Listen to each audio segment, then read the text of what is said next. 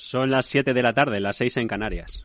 Capital Radio, servicios informativos.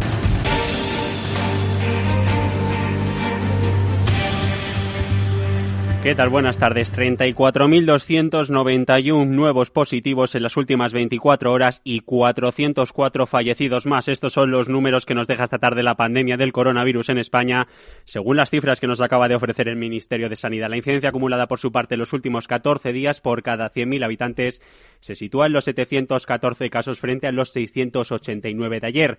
Datos negativos que empeoran en el Reino Unido, donde se ha notificado este martes 1.610 fallecidos más por COVID-19, una actualización diaria sin precedentes desde el inicio de la pandemia del coronavirus. Downing Street ya aseguró la semana pasada que todavía estaban por llegar jornadas dramáticas. Con estos datos sobre la mesa, Escocia ha anunciado que mantendrá cerradas las escuelas hasta mediados de febrero.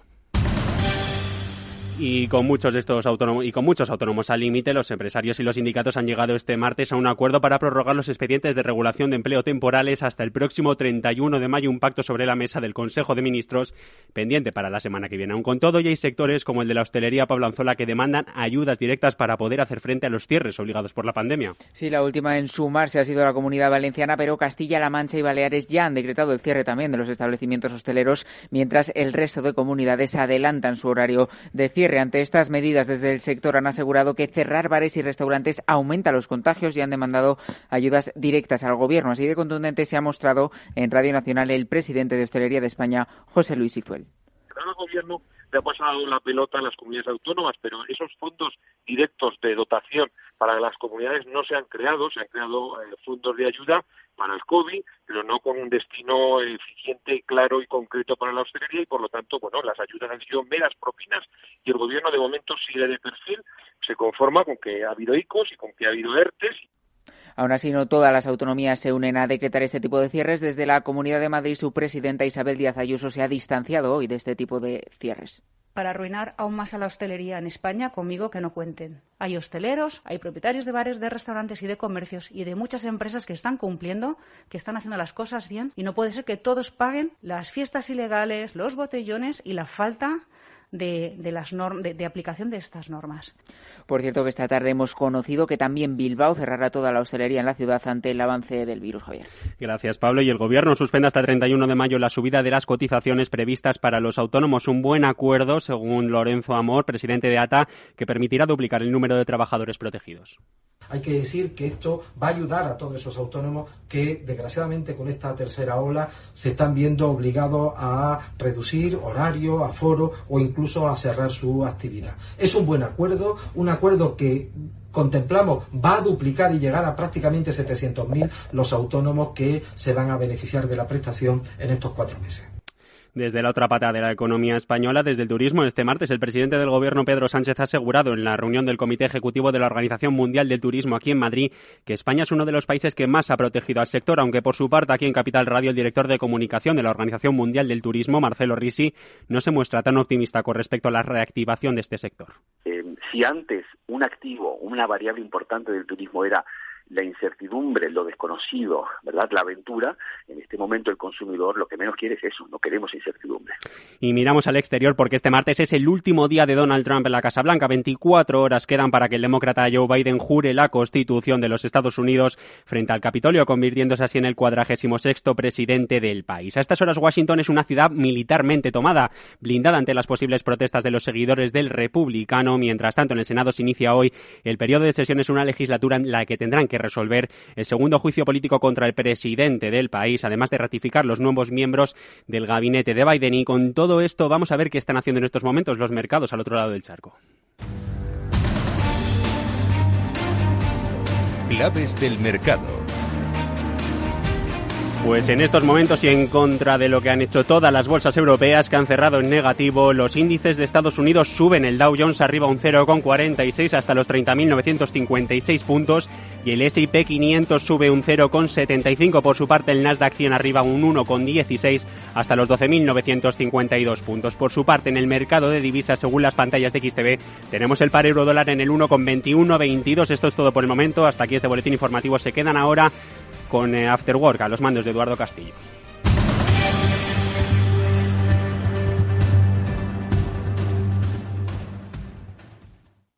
¿Inviertes en acciones o ETFs habitualmente? Entonces esto te interesa. Invierte en acciones de bolsa española o extranjera sin comisiones, hasta 100.000 euros al mes. Entra ahora en xtb.es y abre tu cuenta 100% online en 15 minutos. Riesgo 6 de 6. Este número es indicativo del riesgo del producto, siendo uno indicativo del menor riesgo y 6 del mayor riesgo. ¿Sabes cuál es el mejor dial para escuchar Capital Radio? Tu móvil. Ya tienes disponibles las versiones de iOS y Android de Capital Radio. Y si quieres escucharlas en tu coche, lo tienes muy fácil. Empareja el Bluetooth de tu coche con tu móvil o tableta, entra en la app de Capital Radio y ya lo tienes. Escucha Capital Radio en digital. Y si te preguntan qué escuchas, no lo dudes. Capital Radio.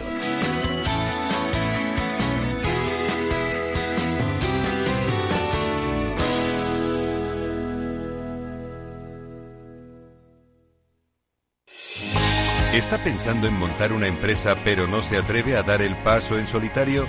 Busca una marca conocida y consolidada que le respalde en Franquiciados le ayudamos a elegir el negocio que más se ajuste a sus necesidades. Franquicias de éxito, innovadoras, de baja inversión. Los miércoles a las 12 en Capital Radio tienen una cita con el único programa de radio de España especializado en la industria de la franquicia. Franquiciados con Mabel Calatrava.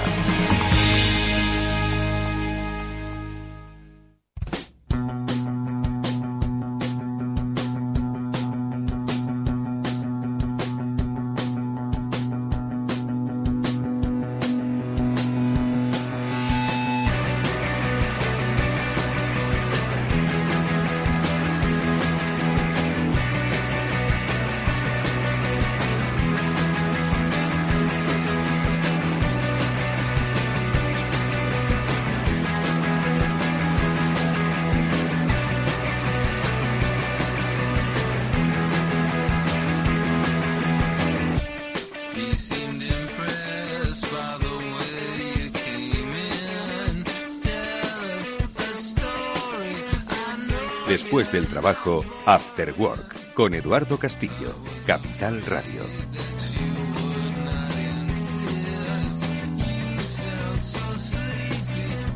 Hola amigos, buenas tardes. ¿Qué tal estáis? Bienvenidos al After Work de Capital Radio que ya comienza. Hoy vamos a tratar pues de reflexionar un poco sobre las cosas que pasan a nuestro alrededor con eh, cierto sosiego y sin excesivo ruido, ¿no? Porque son muchas, cada vez más. Bueno, en realidad siempre han pasado cosas. Lo que ocurre es que ahora se amplifican por la rapidez con la que las conocemos, ¿no? Y sobre todo con la rapidez con la que muchos nos lanzamos a opinar sí, me incluyo yo, ¿por qué no? Eh, sobre cosas de las que pues, desconocemos, ¿no? La mayoría del fondo y la forma. Pero bueno, vamos a tratar de eh, analizar sobre aquellas cosas que sí que conocemos, ¿no? Y que por lo menos las personas que pasan por este programa sí que tienen idea. ¿Por qué? Pues porque han leído mucho y también han experimentado y mucho. Hoy, pues obviamente vamos a tener que hablar de cosas vinculadas al mundo raro este en el que nos toca vivir, al mundo de la pandemia y al mundo de los confinamientos, de la prolongación de los ERTES, en fin, de muchas cosas más.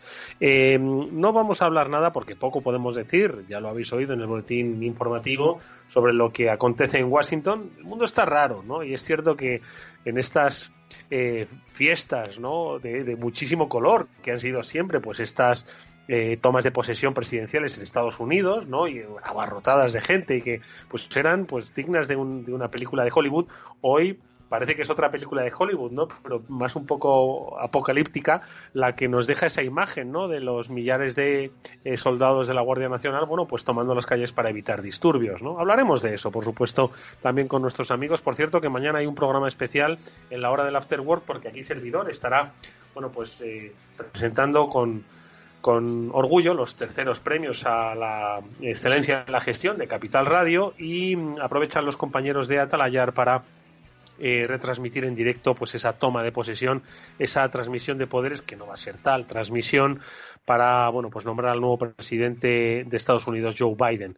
Los compañeros de Atalayar, como decimos, estarán a partir de las 19 horas y nosotros bueno pues mañana no tendremos after work, por supuesto que volvemos el jueves, ¿eh? ojo.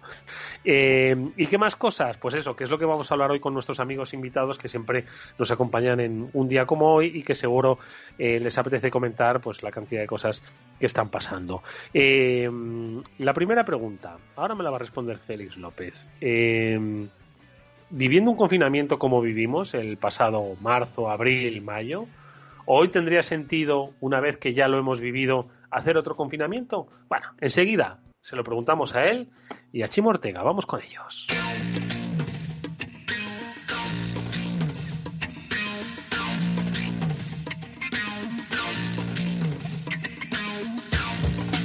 Bueno, decir si en abril era bueno o necesario el confinamiento, pues no, no, no, no teníamos capacidad para ello, obviamente, ¿no? Hasta que uno no ve los efectos, ¿no? Que este ha producido y ni siquiera todavía se están, estamos viendo los efectos de corto plazo, ¿no? Pues tampoco podemos decir si fue eficaz sobre la pandemia, claro, entonces los, los sistemas de medición, de control, de gestión económica, pues no eran los mismos, ¿no? Pero bueno, hoy con cierta distancia, pues unos hay quien quien pide pues un confinamiento duro, hay quien dice que es que no serviría de nada, hay quien ha confinado los bares, eh, hay quien, bueno, confinado, que los ha cerrado, quiero decir, ¿no? Pues como ha ocurrido en, muchas otras provincias. Entonces yo no sé si entre, eh, más allá, ¿no? Y trascendiendo del, del caos que ha supuesto el estado de las autonosuyas, ¿no? Como decía aquella gran película, pues eh, eh, yo no sé si ahora mismo las medidas drásticas de eh, el toque de queda a las 8, a las 10, a las 11, el cierre de los bares, es eficaz pues para controlar pues esta pandemia y bueno y minimizar los, los, los efectos no económicos. Ha pasado casi un año desde va, a hacer un año ¿no? del confinamiento dentro de un par de meses y creo que Félix es experiencia suficiente como para poder hacer valoraciones de si estas medidas serían buenas, adecuadas, malas, porque bueno, es cierto que vamos conociendo cada vez más sobre el, coronavirus, ¿no? Pero precisamente como vamos conociendo todavía más, entiendo que tendremos que ir adaptando las fórmulas de, de control, ¿no? de control económico y, sanitario. Félix, buenas tardes, ¿qué te parece? Que hay muy buenas tardes, Eduardo. Sí, la verdad es que la pregunta que haces es peculiar, ¿qué hay que hacer ahora? La verdad es que la medida de confinamiento para, para resolver una pandemia o para reducirla pues fue muy exitosa. Es decir, teníamos en España en marzo un enorme crecimiento de, las, los casos de coronavirus y después de tres semanas de confinamiento pues aquello se redujo muchísimo. Tal es así que, pues, que a finales de junio prácticamente pues la pandemia estaba controlada no al nivel total, pero básicamente sí. Todos pensábamos que a partir de ese punto se iba a ser capaz de controlar los nuevos rebrotes con el seguimiento, etcétera. Eso en Europa se ha visto que ha sido todo un fracaso. Ningún gobierno, salvo Australia, algún sitio que ha podido cerrarlo mucho, Nueva Zelanda y algún otro sitio, no ha sido capaz de, de controlar el crecimiento de los del rebrote, ¿no? Mm. Y entonces ahora estamos en una situación pues realmente peculiar. Es decir, tenemos un nivel de contagios pues astronómico, digamos, ¿no? Yo calculo que en España hay ahora pues cerca de, de, pues, pues, como un millón y medio de personas contagiadas en este momento, ¿no? Entonces, eh, que bueno, pues unos lo saben y, y ahora tomarán precaución para no digamos, infectar a, a los familiares llegados, pero más de la mitad de la gente no lo sabe. Entonces, pues, esa gente está por ahí con probabilidades de ir contagiando, como vamos a seguir viendo los números los próximos días. Es decir, de acuerdo con los criterios de la primera pandemia, e incluso eh, la primera fase de la pandemia, incluso con todos los efectos económicos que vimos, pues ahora evidentemente tendríamos que hacer otra otra reclusión total para controlar esto y esperando que una vez controlada fuéramos más capaces de impedir que rebrotara. El problema es que eso no se va a hacer, porque ahora tenemos, digamos, la, si no la ilusión, en el horizonte temporal la vacuna. Hmm. Y eso hace que todos los gobiernos del mundo pues estén dando largas. Y vamos a ver si con cosas muy parciales pues vamos aguantando hasta el verano. Y a partir de entonces, si tenemos a la mitad de la gente, digamos, vacunada, sobre todo a las personas de más riesgo de muerte, pues puede seguir habiendo contagios, pero el número de muertes queda reducido pues uno, dos o tres o cuatro al día. Entonces, eso sería un poco el, horizonte feliz que todo el mundo pudiera esperar de esto. Claro, si, no, nos podemos imaginar claramente qué pasaría hoy si no tuviéramos en el horizonte una posibilidad de ayuda médica, de que no hubiera vacuna. Pues entonces no cabe duda que hoy estaríamos todos confinados. Oh. O sea que la, la, la expectativa de la vacuna es la que evita el confinamiento general en nivel marzo. ¿Feliz? Sí, bueno, todo depende de si esto sube más, porque si eh, es una cuestión de dar más vueltas de tuerca. Oye, que sube la vacuna, pues confinamos más zonas, quitamos el bar de las 10 a las 8. Es decir, es, es ese fine tuning ¿no? que se suele aplicar a la economía, lo que está haciendo la mayor parte de los gobiernos del mundo con la pandemia. Teniendo en cuenta además en el caso español un aspecto muy relevante que es, digamos, las pocas ganas o capacidad que tiene el gobierno de gastar dinero. Es decir, el resultado de los ERTES, pues fue el que fue.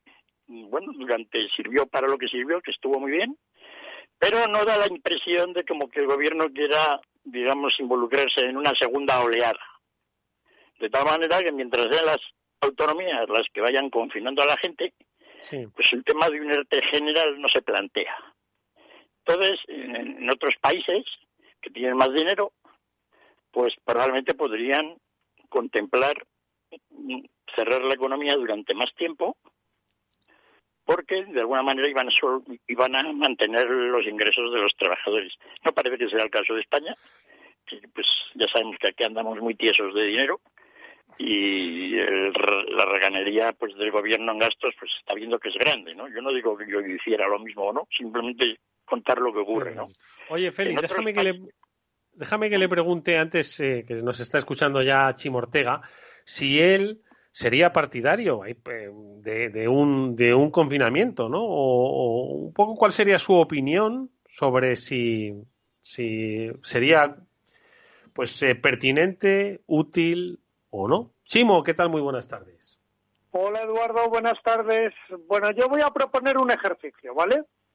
Eh, que siempre son buenos. Eh, señores oyentes, abran ustedes Google, ¿vale? Y pongan COVID-19 directamente. Eh, verán que fácil. Lo primero que les va a salir es la curva de incidencia en España, porque están buscando ustedes en España, ¿vale? Y si no, pues pongan España. Pero les va a salir una curva de incidencia que tiene Google, que no es suya, obviamente, que está sacada de las curvas oficiales del Ministerio, en la que eh, pueden ver las tres olas perfectamente. Lo que pasa es que la ola de, de marzo, en aquella que estábamos encerrados en casa, ¿vale? La del día 13 de marzo, cuando nos encerraron, más que una ola, parece... Mm, ¿Saben cuando el mar está calmado y no hay olas en la playa? Que esas pequeñas protuberancias que salen. Sí. Pues eso es lo que parece la ola de marzo cuando la comparamos a la segunda y sobre todo a la que estamos viviendo en este momento. Es decir, seamos realistas, está disparado, está descontrolado. Como decía Félix, si no hubiera vacuna, bueno, llevaríamos encerrados eh, desde octubre, posiblemente, desde la vuelta a las vacaciones, y seguiríamos encerrados. Posiblemente hubiéramos pasado otros tres meses, hubieran pasado las navidades y a lo mejor ahora nos estamos eh, planteando desconfinar, a lo mejor, si la cosa ha ido bien. Bueno, pues lo que estamos viviendo ahora mismo es mucho más de aquello que vivimos y nos pareció horrible. Eso tenemos que tenerlo en cuenta porque parece que nos hemos acostumbrado a vivir con la pandemia. Y cuando yo le recomiendo a todo el mundo que entre en el Ministerio de Sanidad y mire las cifras, ¿vale? Luego puede haber divergencias entre el número de muertos, no, pero, pero que mire las cifras de vez en cuando. Eh, es una página abierta y se puede mirar eh, porque es que realmente no tenemos conciencia de lo que estamos viviendo cuando estamos hablando de si cierre sí, si cierre no, si economía adelante, si sanidad, no estamos viviendo, no estamos, no, no, sabemos lo que está pasando. Lo que está pasando es que, por ejemplo, hoy Fernando Simón y, el ministro Illa salen diciendo que están muy contentos. Bueno, no han dicho muy contentos, pero casi lo dan a entender porque eh, el ritmo de contagios ha bajado, pero seguimos manteniéndonos en récords. ¿Vale? Es verdad que no ha crecido el 100% como, como los días anteriores, pero casi. ¿Por qué? Pues porque estamos esperando que se pase el efecto de las Navidades, es decir, ese efecto que todos preveíamos y que ha sido el que nos ha llevado hasta donde estamos y que estamos ya viendo que a lo mejor empieza a mitigarse. Pero no sabemos qué ha pasado después de las Navidades con toda esa gente contagiada, como decía Félix, y que no lo sabía. Yo en mis círculos empiezo a encontrar gente no sospechosa de juerga ni de cosas de esas y que estoy seguro que han llevado un confinamiento bastante estricto que están siendo, que están dando positivos curiosamente. Entonces eh, la economía hay que mantenerla estoy de acuerdo pero con unos límites. O sea no sé si lo de Valencia de cerrar totalmente la hostelería en una comunidad autónoma en que la base de su economía es prácticamente el turismo pues mm, no sé si matar a los bares para cuando haya que reabrir va a ser bueno, matar a los hoteles o matar a los restaurantes. No sé si va a ser bueno, no sé si va a ser bueno matar a los espectáculos, no lo sé. Pero realmente está un poco descontrolada la cosa. ¿Qué, quieren hacer? Pues dejarnos ir a trabajar a trabajos que no sean eh, o que teletrabajemos o que no sean en comunidad como como decimos o que no sean de alternar entre comillas pero, pero nada más. Eh, sin embargo, la presidenta de la Comunidad de Madrid ha dicho que ella no confina antes ni cierra ni de broma porque se le hunde la comunidad.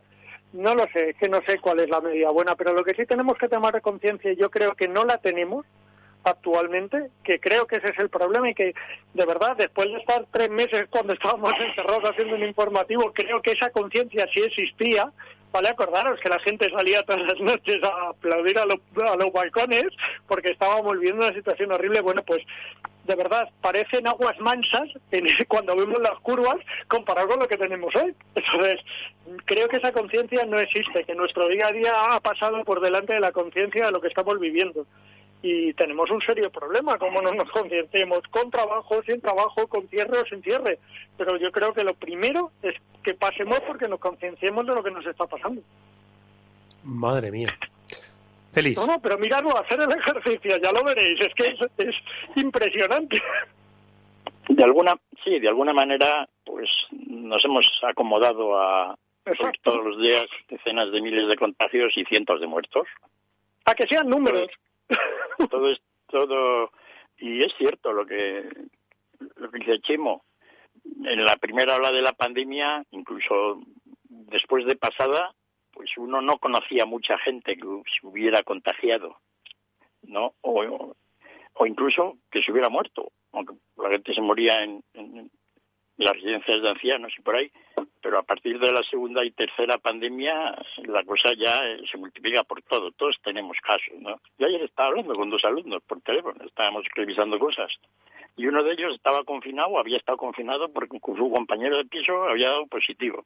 Y el hablo con el otro y me dice que lo mismo, ¿no? Es decir, que, que la gente por ahí ya en grandes cantidades está sujeto a los efectos de esta pandemia y de gente muy cercana, relativamente, ¿no? Ya tenemos familiares pues que han tenido problemas y en mi caso ya se han muerto dos. ¿no? Es cierto que estaban mal de salud, pero han muerto por la pandemia. Entonces, poco a poco esto va cogiendo su, su ritmo, ¿no? Actualmente, hoy, la situación en Madrid, en España, está desbocada. Es decir, y además, pues con grandes incógnitas. Todavía no nos han resuelto nada todo eso de las, digamos, variantes por ahí, ¿no? La británica, la inglesa y la, ahora la brasileña. Británica, brasileña, sudafricana, ya tenemos de todos lados. Y japonesa también, nos están saliendo ahora, ¿no? Y bueno, pues no sabemos, es decir, es cierto que la que, que el contagio de, de la variante británica es tan contagioso como dicen. Si eso es así, pues fíjate, dicen, no es que hemos descubierto uno, todos sabemos que cuando a principios de marzo estábamos así, es decir, si eso es cierto, que la vacuna, que el, el virus británico tiene capacidad de contagio y puede reproducirse a los niveles británicos, pues en España ahora hay miles de personas con ese virus, probablemente ya centenares de miles. No, de ese millón trescientos o cuatrocientos mil que yo creo que tienen el coronavirus ahora, pues cientos de miles ya están con la variante británica, muy probablemente. Es lo que uno puede esperar y una cosa que se reproduce grandemente. Entonces, si eso es así, pues las medidas que vamos a tener simplemente para mantenernos en este plató, ¿no? en esta meseta que, parece que es lo que quiere el Ministerio, dejar a estos decenas de miles de casos y mantenernos ahí, bajar un poco, porque tampoco sí, pero que estamos hablando de mantenernos en 600 casos, 600 casos al día, y estamos en 714 hoy, o sea, es una locura.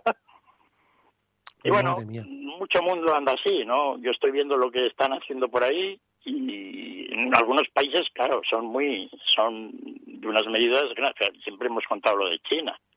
Es decir, en, tres ciudades de China han descubierto como 10 casos, ninguno ha muerto.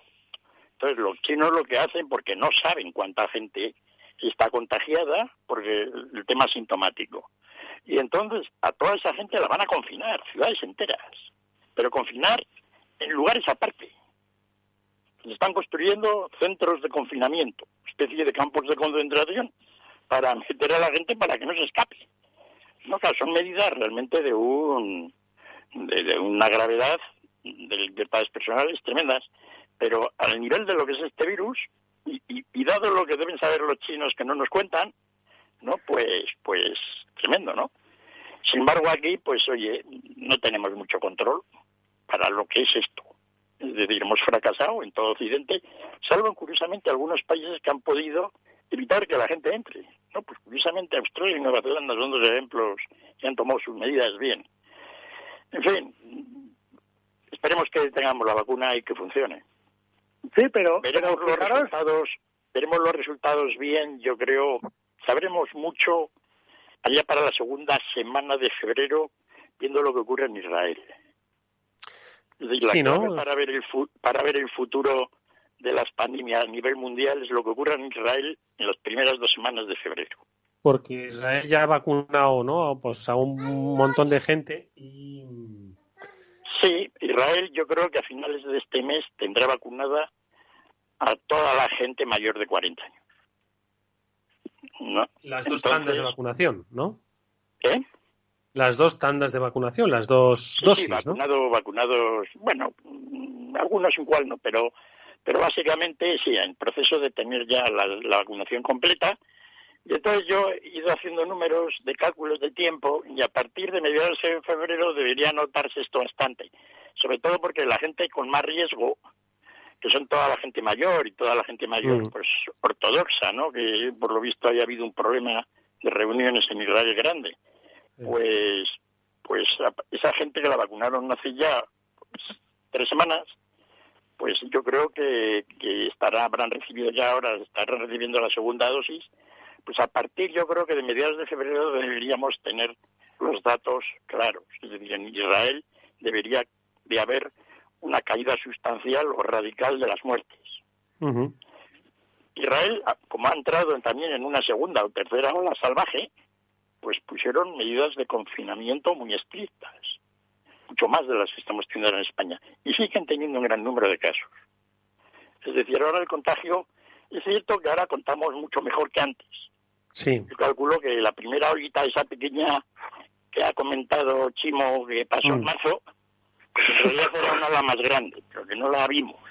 Sí, que no había sistema de medición que confirmase pues yo recuerdo, ¿no? Estaba echando un vistazo al gráfico que decía Chimo y, efectivamente es, espectacular, ¿no? Cuando salió Pedro Sánchez anunciando el, confinamiento y anunciando que íbamos a llegar a los picos de 10.000 contagios eh, diarios, ¿no? Y, entonces nos llevamos las manos a la cabeza, pero efectivamente, como dice, como dice mm, Félix, si hubiese habido más pruebas, pues probablemente los contagios igual eran similares a los que estamos viendo ahora, no lo sé.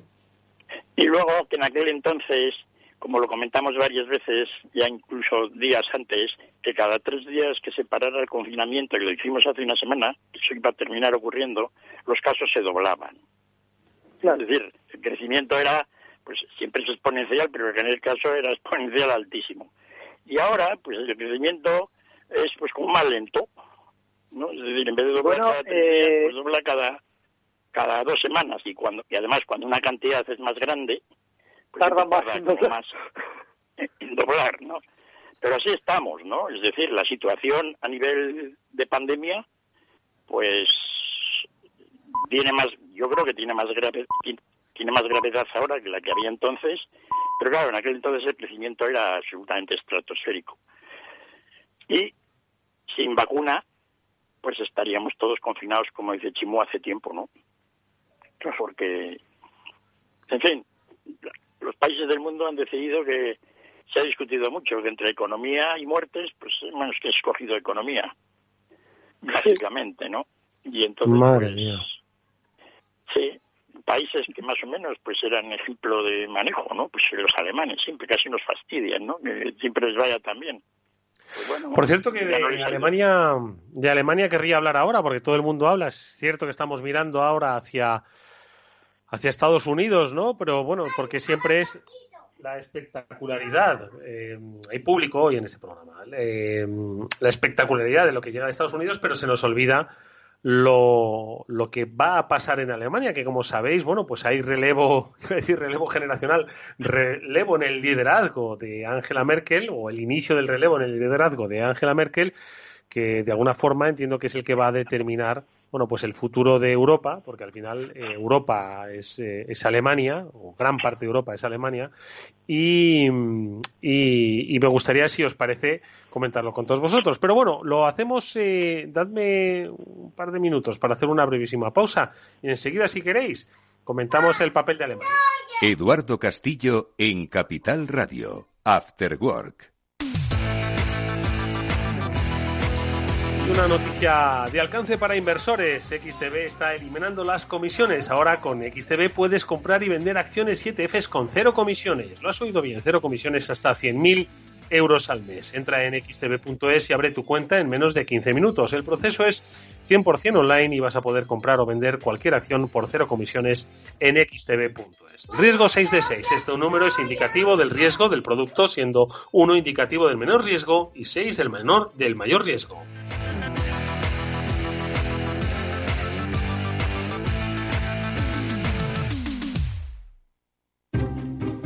Inversión inmobiliaria acompaña al mercado inmobiliario en este nuevo ciclo. Todos los jueves de 10.30 a 13 horas, el inversor encontrará las claves para realizar su mejor inversión. La mañana de los jueves en Capital Radio tomamos el pulso al sector inmobiliario. Noticias, análisis de mercado y debates donde los protagonistas del sector podrán contar en primera persona los retos a los que se enfrenta el ladrillo. Inversión inmobiliaria pone la voz al sector inmobiliario. Aquí, en Capital Radio.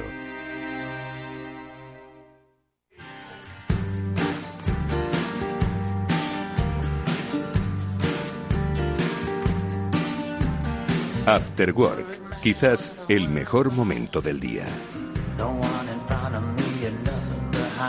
Bueno, pues eh, tenemos novedades en el, en el discurrir de la política alemana. Tampoco la entiendo muy bien, ¿no? Al final, bueno, pues siempre se les ponía un poco de ejemplo, ¿no? Con esos gobiernos de coalición.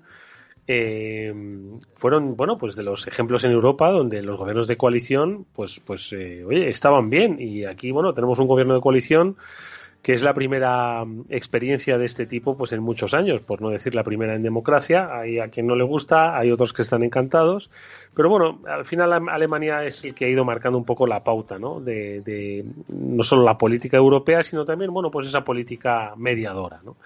Van a cambiar las cosas. Yo no sé si esto, pues, eh, conocéis un poco a los, a los posibles, eh, bueno, candidatos que vayan a, sub, a eh, sustituir a Merkel en el la CDU, en el Partido Democristiano. Parece que se ha elegido a un centrista, ¿no? Para liderar esa era post-Merkel, pero bueno, al final, primero, que luego tienen que ganar las elecciones, ojo, lo que pasa es que, bueno, al final la corriente ganadora, ¿no? Pues parece que es la que impulsaría a este, a este candidato democristiano, Armin Laschet, 60, casi 60 años, y una línea, dicen que continuista de Merkel. No sé si habéis, eh, Félix, Chimo, habéis podido leer algo de esto, lo, la implicación que tendría si el fin de la era Merkel es pues el fin también de una era para todos nosotros, porque oye, hay que recordar que Merkel, yo no sé cuánto tiempo lleva en el, en el poder, pero bueno, al final Merkel ha marcado la vida de los europeos, para bien y para mal, pues de los últimos 10 años por lo menos, de los últimos 12, 15 años por lo menos. Félix.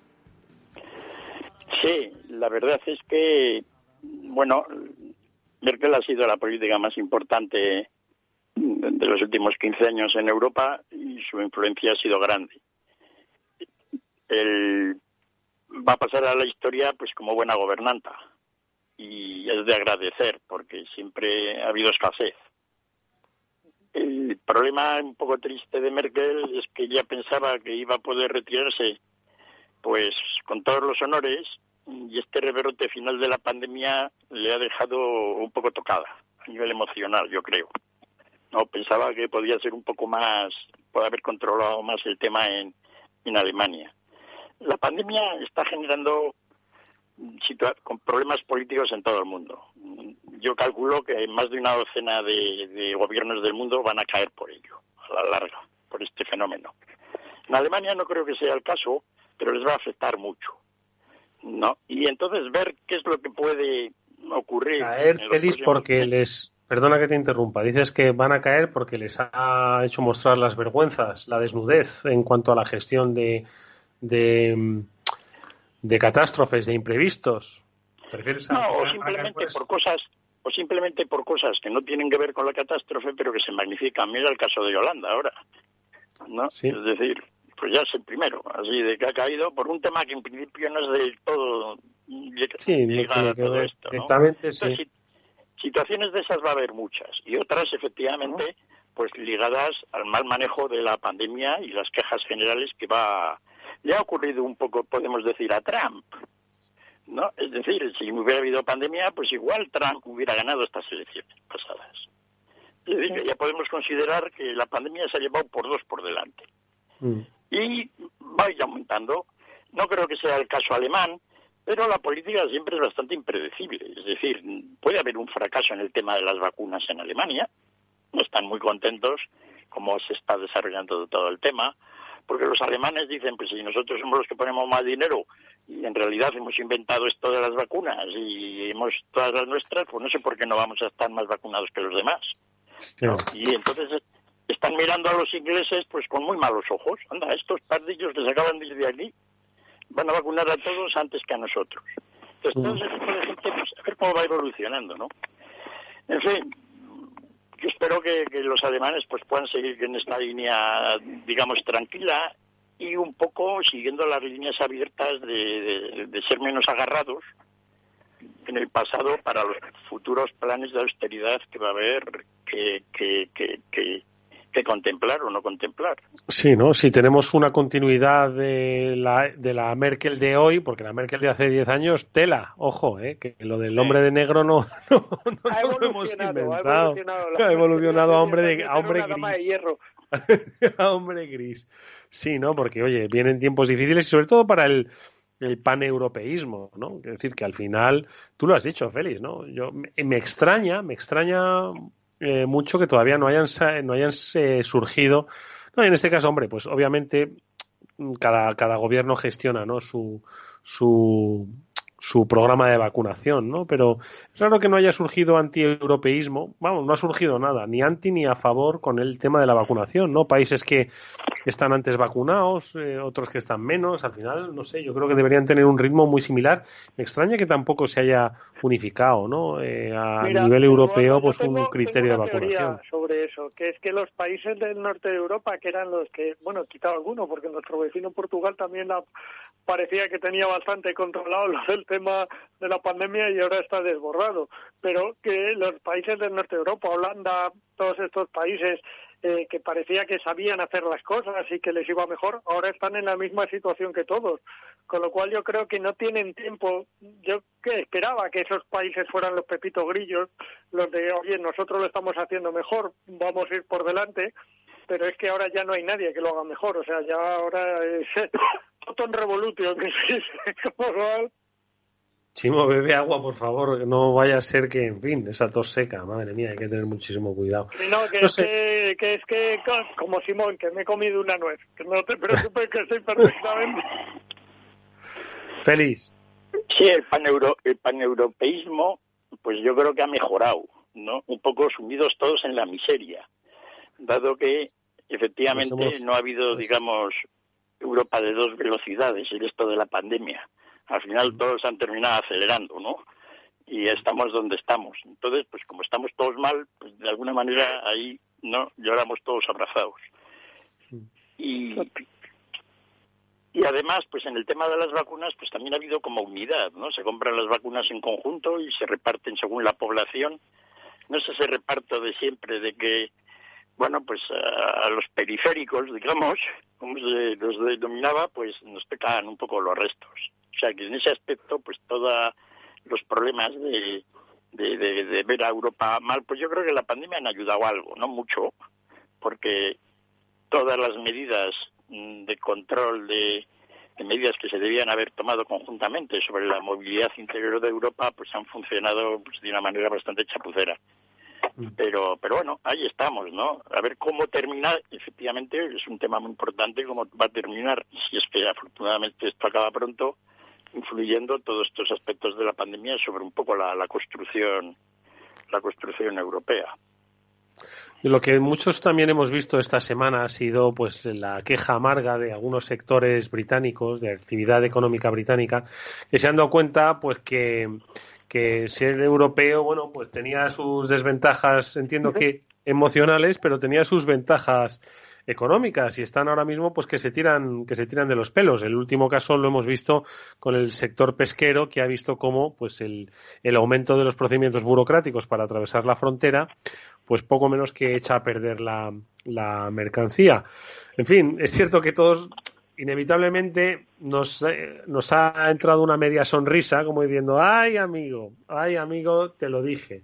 Pero bueno, al final, bueno, pues esto es una especie como de involución que, bueno, tarde o temprano se irán ajustando nuevamente, ¿no? Los, los, procesos y, bueno, pues hará que, sean menos competitivos, evidentemente, pero bueno, tampoco que se vayan a la ruina. ¿Qué os ha parecido lo de los pescadores británicos? Chimo. Pues, eh, a ver, yo creo que esto, cuando se votó el Brexit, no sé, eh, yo, yo he tenido la suerte de ir a, a Inglaterra varias veces desde, cuando, que se cuando se, votó el Brexit, Chimo, eh, Miguel Farage era el referente. Madre mía. ¿Eh? Que digo que cuando se votó el Brexit, que cuando se votó el Brexit, el referente informativo sobre el futuro de Inglaterra lo tenía era Nigel Farage. No nos olvidemos, La gente si compró la mercancía que daba, pues ojo, si es que hay que, hay que leer un poco más al Farage y a otros y luego contrastar y luego votar que sí o que no, pero oye. Claro, pero el problema es que el Brexit se votó con desconocimiento y los propios ingleses lo han reconocido, que muchos que lo votaron con desconocimiento. Según se ha ido acercando eh, la, la, puesta en marcha, ha habido menos gente que le apetecía, por decirlo finamente, ¿vale? ¿Por qué? Pues porque lo votó la, la Inglaterra o la, o, la Britania, que, es la más, eh, la más interna, la más agrícola, y, hay que conocer el territorio para saber que esa, esa población tiene un peso tremendo eh, sobre, sobre el voto inglés. Entonces, no lo votó la City, no lo votó las grandes ciudades, no lo votaron en Manchester, lo votaron, lo votó la, la Inglaterra eh, no urbana. O sea, y, qué ha pasado? Pues que claro, eso se refleja en muchas cosas, las actividades económicas, ahora la pesca, pero dentro de nada será la industria, será, se han visto y se van a ver más resentidas con el Brexit, sobre todo en un momento en el que Europa tampoco está bien, porque estamos de pandemia y, las cosas están complicadas para todos, con lo cual al final se, se les va a complicar más la cosa. Éramos un, ¿Qué está pasando? Pues que están empezando a salir voces yo creo que demasiado pronto, pero es verdad que ya están empezando a salir voces diciendo que, que, igual no es tan bueno. Bueno, pero es que eso ya lo sabíamos de antes, ya había voces antes diciendo lo mismo. Lo único es que ciertos sectores de la actividad económica están ahora notándolo ya, están en las primeras a las primeras de cambio y eso que ha habido un acuerdo Europa con Europa sobre las cuotas pesqueras. Quiere decir que no ha sido el sector más afectado, que prácticamente la negociación se ha llevado igual que en otras ocasiones, con lo cual.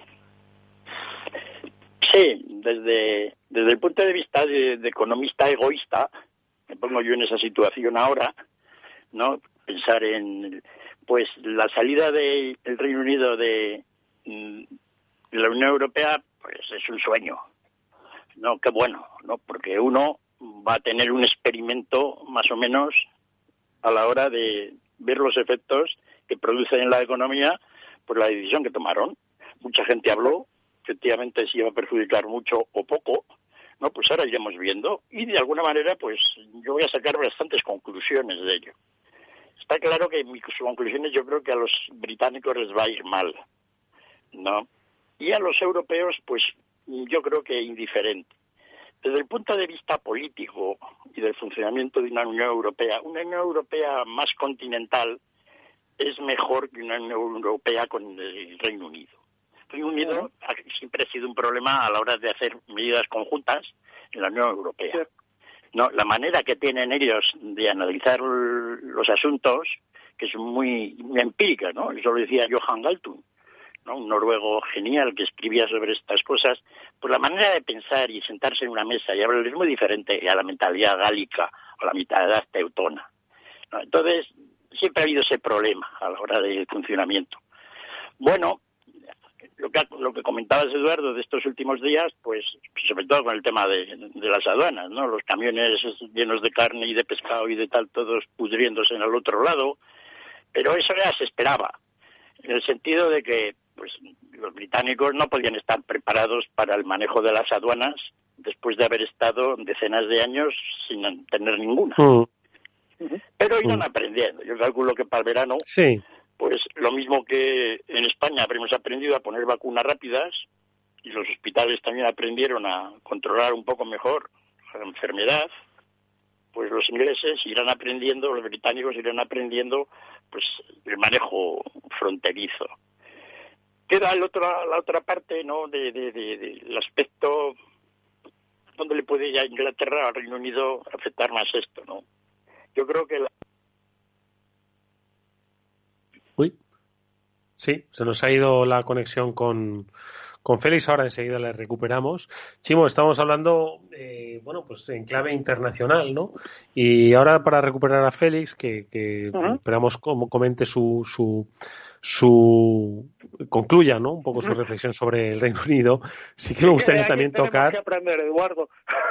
No, pero sí que me gustaría tocar también el tema, aunque ya hemos dicho que mañana va a haber un programa especial de Atalayar, programa que analiza, ¿no? Las relaciones internacionales, pues en la hora del after work, aprovechando la realización de los premios eh, a la excelencia en la gestión que vamos a, llevar a cabo mañana y que servidor y que presenta nuestro buen compañero Eduardo Castillo exactamente por, eso por eso aprovechando bueno pues eh, sí que me gustaría hablar con, con vosotros de, de, lo que está pasando en Washington. No obstante ya hemos recuperado a Félix. Félix lo digo por concluir un poco lo que lo que estabas comentando del, del Brexit. Ya estamos contigo de nuevo. Sí no sabes dónde me había quedado porque he debido, se me ha debido ir la llamada, no sé por qué. Básicamente que los ingleses de aquí a verano ya han vuelto a poner barreras, uniformes de aduana, ¿sabes? Y yo, hombre, soy relativamente joven y las aduanas pues las recuerdo de chaval, ¿no? Pero sí que las recuerdas, ¿no? Al fin y al cabo, vosotros dos que tenéis un poco más de edad, no mucho más, pues sí recordáis el mundo aduanero. He dicho un poco más, no mucho más, pero un poco más, ¿no?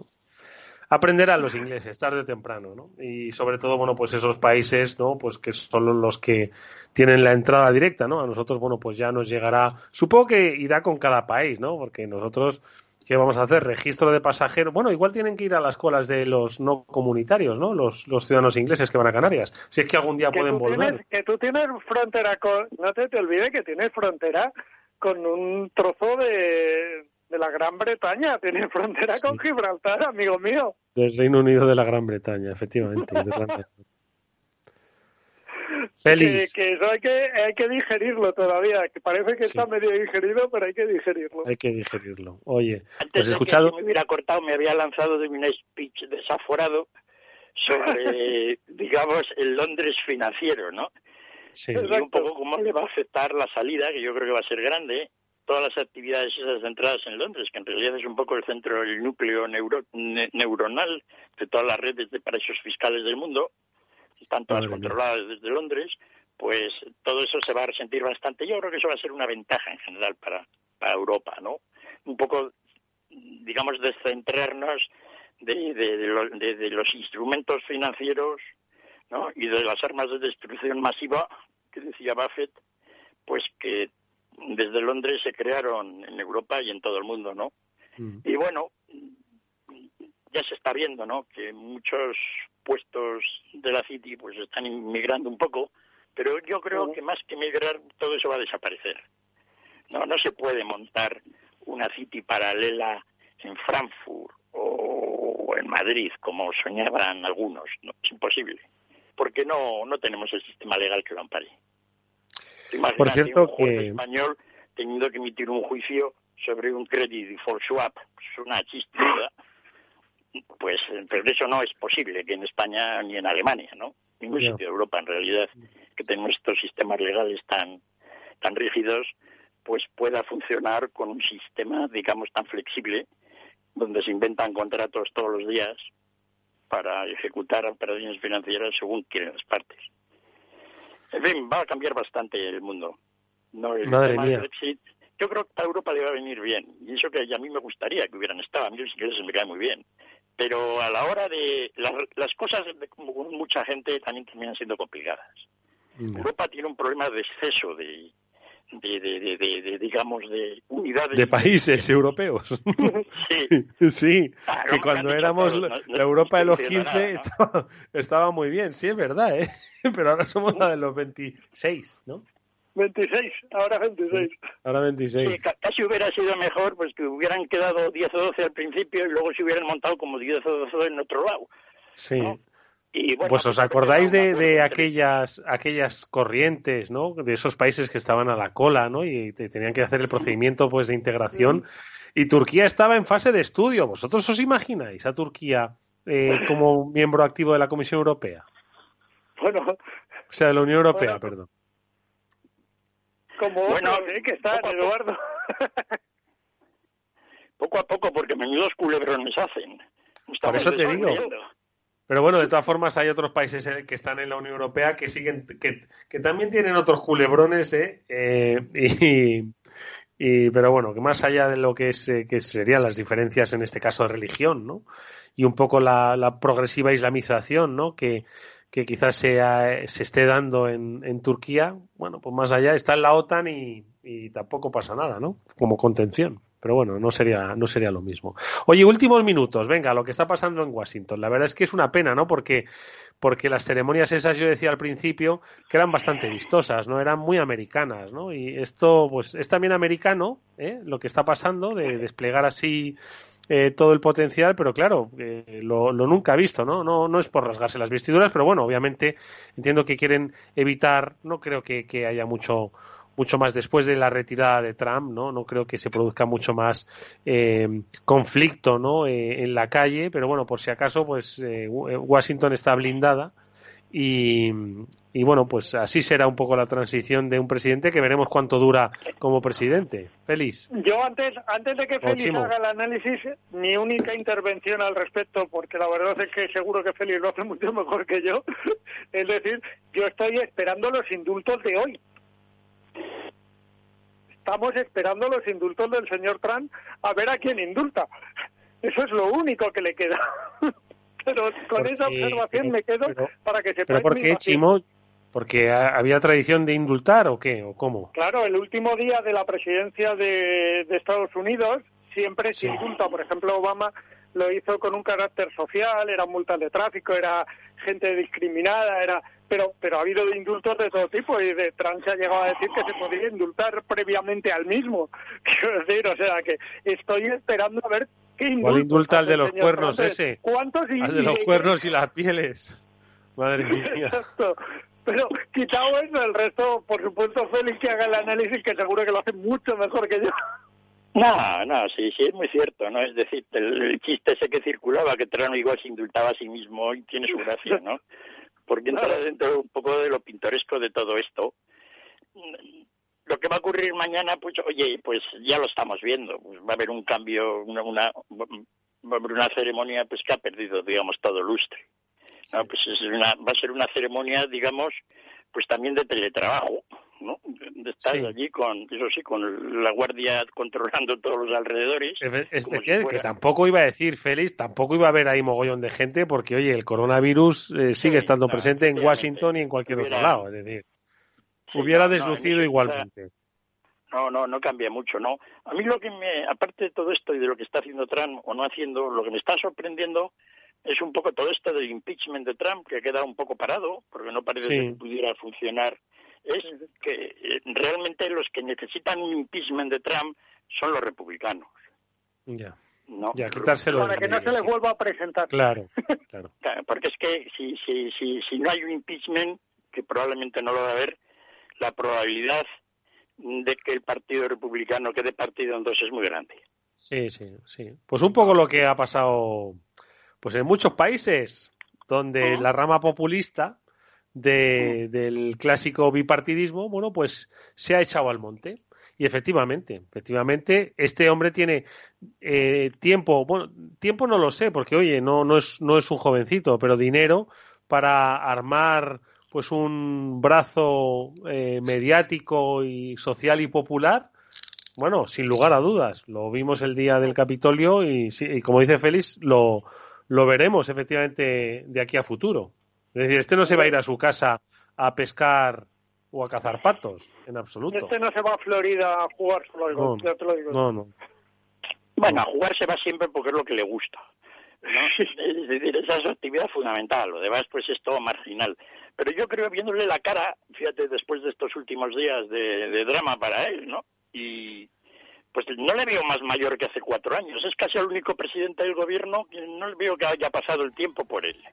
Sí, ¿no? Que a Obama le salieron canas, eso es verdad, es cierto, pero este ha estado cuatro años. Estuvo ocho años, ya. Uy, más, ¿no? se tiñe, no fastidiéis, no le pueden salir canas, que, que se cuida.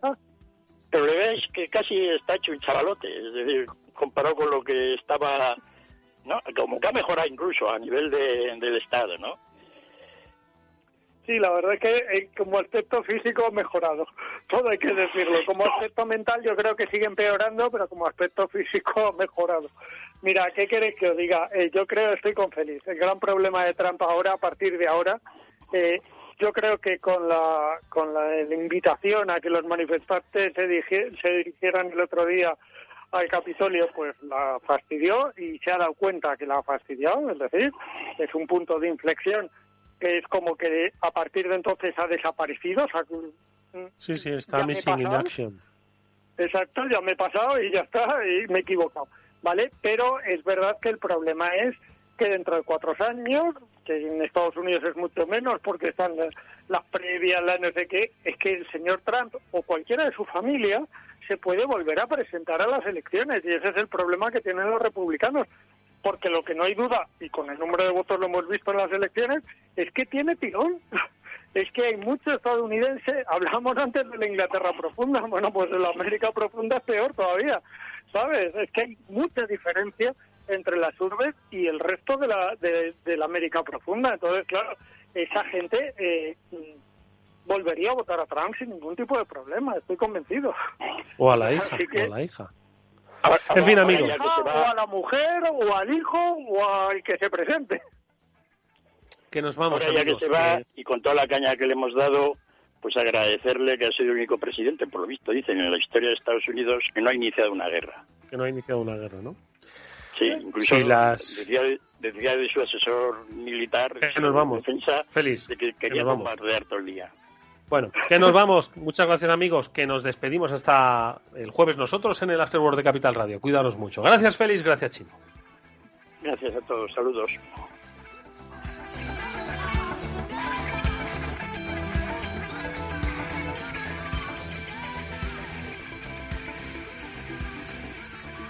After Work con Eduardo Castillo.